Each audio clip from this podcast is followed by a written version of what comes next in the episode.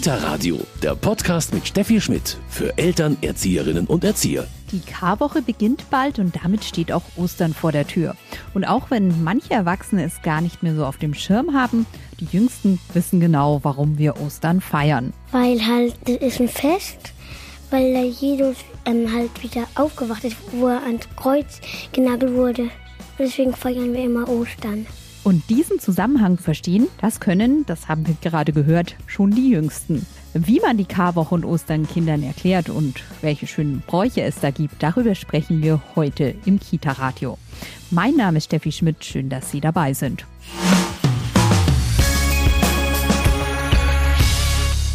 Kar- und Ostertage mit Kindern, das ist heute unser Thema im Kita-Radio. Bei mir ist Christine Schniedermann, sie ist Autorin und Mutter.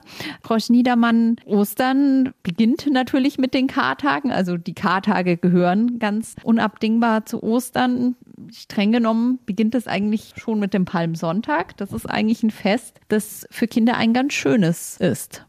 Ja, genau. Also der Palmsonntag, das habe ich auch mit unseren Kindern in Erinnerung, als die noch kleiner waren. Da haben sie sich immer wahnsinnig drauf gefreut, denn vor Palmsonntag wird ganz oft entweder in der Kita oder in der Pfarrgemeinde oder eben auch mit der Familie zu Hause dieser ähm, Palmbuschen gebastelt und ähm, da haben Kinder ganz viel Spaß dran. Man kann den ja auch wunderbar bunt gestalten und dann auch habe ich einige Kinder erlebt, die den dann auch sehr, sehr stolz an Palmsonntag mitgebracht haben in die Kirche oder zu einer Palmsonntagsprozession. Bei uns in der Gemeinde gab es zum Beispiel immer eine kleine Prozession mit einem Stoffesel vorneweg, den ein Ministrant gezogen hat. Sowas fanden die Kinder dann auch mal toll und dann durften auch immer die Kinder als erstes mit ihren Palmbuschen hinterherziehen. Und das war eigentlich immer ein sehr, sehr freudiges Fest, was meine Kinder immer sehr mit Basteln in der Kita und auch dieses gemeinsame Basteln und wir zeigen es dann auch und dann wird es gemeinsam in der Kirche gefeiert. Diese Kombination, diesen Dreiklang fanden sie eigentlich immer sehr schön. Sie haben schon gerade gesagt, der Stoffesel, der da vorhergezogen wurde, also Tiere in jeder Form für Kinder ja auch immer was ganz Schönes, wenn Tiere in der Geschichte vorkommen und ja, beim Einzug ähm, in Jerusalem spielt eben der Esel eine große Rolle. Ja, und der Esel äh, kommt dadurch ja auch wieder. Also der Esel spielt ja eigentlich auch schon Weihnachten eine Rolle, weil er Maria trägt und äh, jetzt trägt er Jesus. Und ja, mit Tieren kann man Kinder natürlich auch immer locken und Tiergeschichten oder wenn ein Tier in einer Geschichte vorkommt, das finden sie ja auch immer sehr schön. Dann geht's in der K-Woche weiter mit den ja eher schwierigeren Tagen, jetzt gerade für kleine Kinder, behaupte ich mal. Gut, der Gründonnerstag, das ist noch ein Tag, der jetzt eigentlich natürlich nicht von der Geschichte her so schlimm ist, aber den, glaube ich, viele Erwachsene gar nicht mehr selber so parat haben, dass sie ihn wirklich gut ihren Kindern vermitteln können. Ja, das kann gut sein, dass der Gründonnerstag gerne mal so hinten runterfällt, weil man sich so ein bisschen auf den sehr, sehr ruhigen, traurigen Karfreitag vorbereitet und dann auch schon in die Ostervorbereitungen geht. Ich glaube, man kann Gründonnerstag aber trotzdem auch mit den Kindern ganz gut machen. Also ob in der Kita, sofern sie halt offen ist, in, um Ostern herum oder auch zu Hause zum Beispiel gemeinsam ein Brot backen und ähm, entweder zum Beispiel auch mehrere Brote backen und die auch verschenken an andere Menschen, Nachbarn, vielleicht auch jemanden, der es braucht. Aktuell sind ja auch Spendenthemen durchaus ein Thema. Und man kann dann statt Brot und Wein, wie es bei Jesus ja war, mit den Kindern dann vielleicht Traubensaft hernehmen und dann auch abends gemeinsam dieses eigene frisch gebackene Brot in der Familie mal etwas besonderer genießen, als es sonst das übliche Abendbrot oder die Brotzeit ist. Wunderbar, also da dieses Teilen, dieses gemeinsam Essen, Sie haben schon gerade angesprochen, das ist was, was einfach auch kleine Kinder auch schon früh begeistert und auch, ja, die geben eigentlich gerne etwas ab. Ja, also ich habe auch die Beobachtung gemacht, dass Kinder eigentlich sehr gern zum Teilen bereit sind. Natürlich nicht immer. Manchmal, wenn man Spiel Lieblingsspielzeug hat, dann will man es vielleicht gerade nicht abgeben. Aber ansonsten glaube ich wirklich, dass, dass Kinder im Kern sehr großzügig sein können und durch dieses Brotteilen nochmal bewusst an Gründonnerstag kann man das Thema einfach auch nochmal hervorheben. Aber wenn man schon vorher gemeinsam gebacken hat und es dann gemeinsam isst, das glaube ich, ist einfach auch ein wirklich nettes Erlebnis, genauso wie man in der Adventszeit auch gemeinsam Plätzchen backt und die dann vielleicht am Adventskaffee auch mal gemeinsam isst. Das finde ich immer ganz schön und dass auch so Sachen wie aus der Adventszeit auch in der Osterzeit ja ihre Entsprechungen finden. Das finde ich eigentlich auch mal ganz schön. Und das muss auch gar kein aufwendiger Teig sein oder das ist eigentlich für jeden machbar. Genau, also das denke ich auch ist für jeden machbar und es gibt ganz, ganz einfache Rezepte, wo gar nicht viel reingehört und ähm, auch wenn es vielleicht nicht das gesündeste ist, aber Weißbrot ist sicherlich am einfachsten und auch da ist ja auch der Kreativität keine Grenze gesetzt. Es gibt ja auch Familien, ähm, die selber wahnsinnig gerne backen, kochen und so weiter. Dann kann man einfach mal schauen, hm, vielleicht machen wir einen grünen Donnerstag ein ganz besonderes Brot. Das wäre ja auch eine Idee. Sehr schön. Frau Schniedermann, jetzt haben wir schon ein bisschen über so die ersten Tage, den Palmsonntag, Montag, den Gründonnerstag gesprochen. Dann kommt so der Karfreitag. Das ist ein Tag, ja, der natürlich wichtig ist. Ohne den gäbe es kein Ostern, aber den man doch, ja, Kindergartenkindern nicht in dem Sinn erklären kann, oder? Ja, es ist ein sehr spezieller Tag und ich würde auch nicht sozusagen die Volldröhnung geben, aber ich glaube schon, dass man Kindern erklären kann, was da passiert ist. Ich glaube auch gerade heutzutage gibt es wirklich auch gute Bücher oder kindgerechtes äh, Bildmaterial, wo man das erklären kann. Ich erinnere mich an eine Geschichte in einer unserer Kinderbibeln, die dann überschrieben war mit der traurigste Tag von allen. Also das sagt schon sehr, sehr viel aus, ähm, was da passiert. Als meine Kinder klein waren, haben wir sie nicht zur klassischen Karfreitagsliturgie mitgenommen, weil ich mir da nicht sicher war, ob es die Kinder nicht tatsächlich verschreckt. Aber es gibt so viele Angebote in Kirchengemeinden mit einem Kinderkreuzweg, der wirklich anders aufbereitet ist und anders erklärt wird. Es gibt YouTube-Videos von Bistümern, ähm, die man sich heraussuchen kann, wo es mit Zeichnungen erklärt wird, was da passiert, was auch sehr kindgerecht ist. Oder aber man erzählt den Kindern eben kindgerecht oder mit einer Kinderbibel die Geschichte von Karfreitag, kann zum Beispiel einen Waldspaziergang machen, sich Holz suchen und dann irgendwie zu Hause aus Holzstückchen selber ein Kreuz basteln und das dann vielleicht auch in einer Ecke auf dem Sideboard oder auf dem Regal irgendwie aufstellen. Vielleicht hat man noch ein bisschen Brot von Gründonnerstag über, dann hat man sozusagen äh, Gründonnerstag mit dem Brotbrechen und dem Teilen. Danach kann man das Kreuz aufstellen und auch da sich daran erinnern und insgesamt sagen, ja, heute ist ein Tag, der besonders ist und auch ein bisschen traurig ist, dann lernen auch die Kinder, sich auf Ostern zu freuen und den Unterschied zu bemerken. Also, dass nach etwas Traurigem es auch wieder schön wird. Also, Sie haben es gerade schon gesagt, Bilder oder dieses aktive etwas machen, dieses Holz sammeln, äh, davor dieses Brotbacken, das ist etwas, was einfach bei Kindern ganz, ganz bedeutsam ist. Also kleine Kinder sind ja selten still und ruhig an einem Ort, es sei denn, es gibt einen Fernseher davor oder einen anderen Bildschirm. Die wollen wahnsinnig viel machen und die wollen wahnsinnig viel begreifen und man kann so vieles spielerisch machen und auf so einfachste Weise. Ich muss kein Schreiner sein, um zwei Stöcke zusammenzubinden. Ähm, ich muss auch kein Bäcker sein, um ein Brot hinzubekommen und das sind so ganz einfache Sachen und die Kinder verbinden natürlich mit diesem eigenen Tun und der Symbolik und der Geschichte, die ich dann mitliefern kann, einfach auch viel stärker, was da passiert. Und es ist gar nicht zeitaufwendig.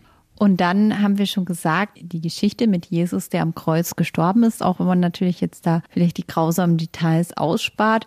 Das Thema Jesus ist gestorben ist eins, was man eigentlich ja bei Kindern auch nicht unbedingt vermeiden muss oder sollte, denn die meisten Kinder haben eigentlich einen deutlich ja normaleren oder entspannteren Umgang mit dem Thema Sterben als wir. Ja, sie haben einen, glaube ich, auch pragmatischeren Umgang. Ähm, als ich Erstkommunion-Gruppen geleitet habe, da sind die Kinder so acht, neun Jahre alt, da kam irgendwie auch mal das Thema auf und äh, da haben ganz viele das sehr pragmatisch gesehen. Irgendjemand sagte ganz trocken, naja, wenn, wenn ich mal sterbe, dann gucke ich von oben runter und schaue mir an, was ihr alles auf der Erde hier so veranstaltet oder so. Also das ist eine ganz andere Herangehensweise. Tatsächlich ist es, glaube ich, ein bisschen schwieriger zu erklären, wieso, wenn der jetzt tot ist, wieso ist er Ostern wieder da, also das Thema Auferstehung, weil sie haben ja zum Beispiel sonst noch nie jemanden wiederkommen sehen. Also wenn im Umfeld eines Kindes schon mal jemand gestorben ist, ob Verwandte, äh, Nachbarn, Bekannte oder Haustier, dann sind die ja nicht wiedergekommen. Und glaube, diese Übersetzung, die ist dann tatsächlich schwieriger und die müsste man dann altersmäßig anpassen, beziehungsweise einfach auch vielleicht später nochmal drauf eingehen, dass es halt für Kita-Kinder etwas viel verlangt. Frau Schniedermann, wir haben jetzt Ostern quasi das Ziel der Fastenzeit, aber auch das Ziel der Karwoche schon angesprochen. Sie haben schon gesagt, Auferstehung, das ist natürlich ein schwieriges Thema, auch für die meisten Erwachsenen. Wie erklärt man das? Aber Sie sagen trotzdem, am Ostersonntag darf es für Kita-Kinder mehr geben als den Osterhasen. Ja, also meine Kinder und ich glaube die allermeisten anderen Kinder auch finden natürlich Weihnachten viel spannender. Und äh, vor Weihnachten passiert viel mehr, die ganzen Adventssonntage und ähm, so viele, viele schöne Sachen mit Kerzen und Lichtern und Lieder singen und Geschichten hören.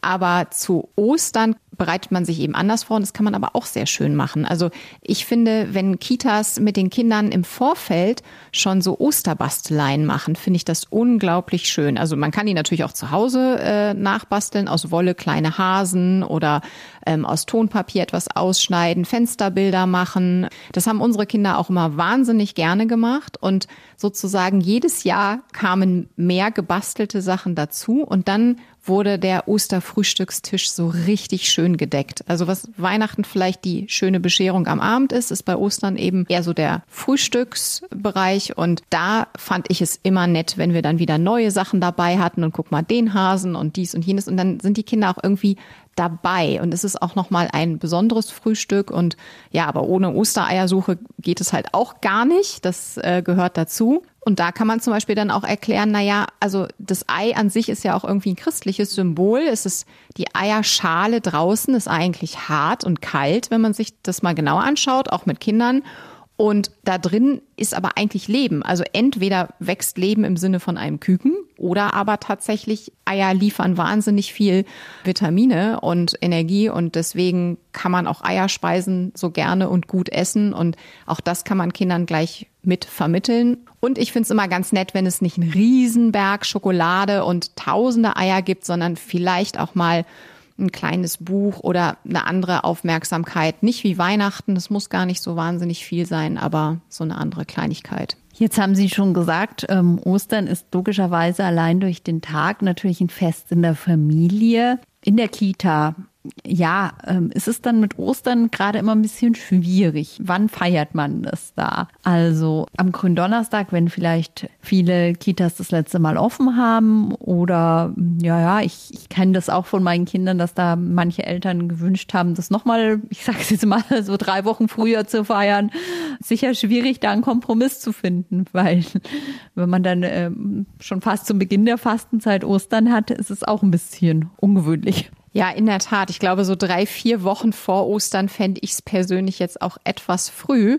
Aber tatsächlich kann man es, finde ich, schon machen, dass man sagt, also an grünen Donnerstag zum Beispiel, wenn die Kita eben noch offen hat, gibt es vielleicht auch eine kleine Ostereier-Nestsuche oder dann haben die Kinder auch vielleicht ihre Körbchen irgendwie selber gebastelt und dann wurde da was reingelegt und dann irgendwie im Kita-Garten versteckt und dann können sie das suchen. Und ich glaube, dass Kinder das schon verstehen, dass das jetzt eine Feier in der Kita ist und die andere Feier an Ostern eben in der Familie stattfindet. Also ich glaube, dass sie da auch Unterschiede machen können und also zweimal Ostereier suchen, einmal im Garten der Kita und einmal zu Hause ist ja super. Also da freut sich sicherlich jedes Kind.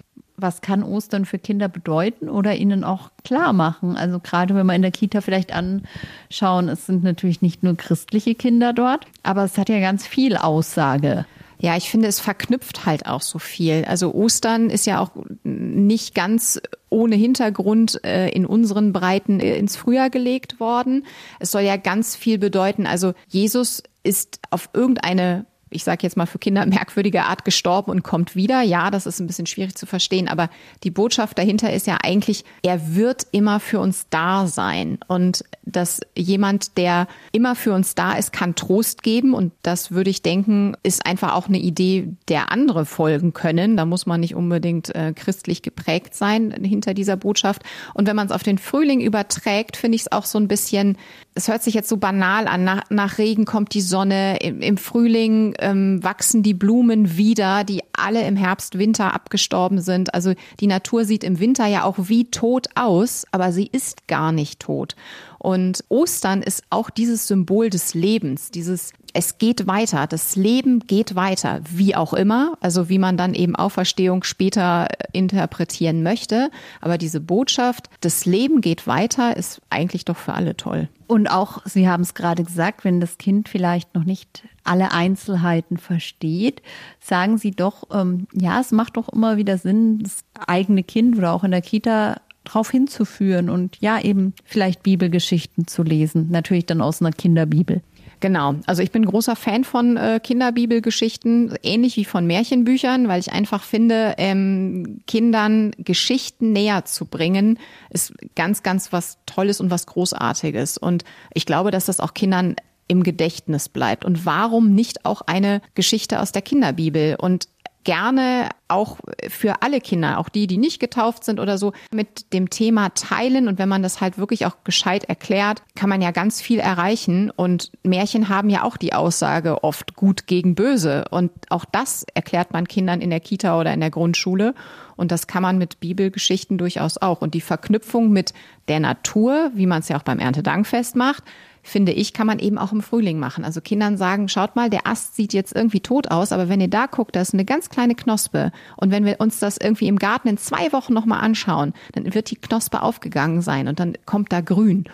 Und das ist, glaube ich, auch etwas, was Kinder dann verstehen, was damit gemeint ist. Sie haben schon gesagt, die meisten Kinder mögen Weihnachten lieber als Ostern. Aber was ist für Sie und Ihre Familie auch so das Besondere an Ostern? Also wir versuchen auch, also Karfreitag tatsächlich auch wirklich sehr ruhig und sehr in der kleinen Familie zu feiern und wirklich sich auf bestimmte Dinge einmal zu besinnen und dann aber auch das Fest und die Feier und die Sonne sozusagen wieder reinzulassen an Ostersonntag. Also das finde ich schon sehr schön. Also es ist so nah beieinander, aber so ist es im Leben halt leider auch. Und das eben erst Trauer und dann doch irgendeine Art von Freude, das begleitet jeden in jedem Leben. Und das finde ich ist schon etwas ganz Besonderes an Ostern. Ich bedanke mich bei Christine Schniedermann und hier im Kita-Radio bekommen Sie noch den Medientipp. Kita-Radio, Medientipp.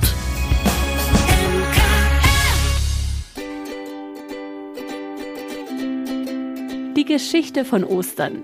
Jedes Jahr an Ostern erinnern sich groß und klein an die letzten Tage im Leben Jesu. Der Einzug Jesu in Jerusalem und das letzte Abendmahl mit seinen Freunden bis hin zu seiner Auferstehung. Die Geschichte von Ostern ist ein Bilderbuch mit modernen Illustrationen. Kurze, prägnante Sätze machen die Geschichte schon den jüngsten Lesern verständlich. Die Geschichte von Ostern ist bei Herder erschienen und kostet 7 Euro. Das war's mit dem Kita-Radio für heute. Mein Name ist Steffi Schmidt. Ich wünsche Ihnen eine wunderbare Zeit. Bis bald. Kita Radio, ein Podcast vom katholischen Medienhaus St. Michaelsbund, produziert vom Münchner Kirchenradio.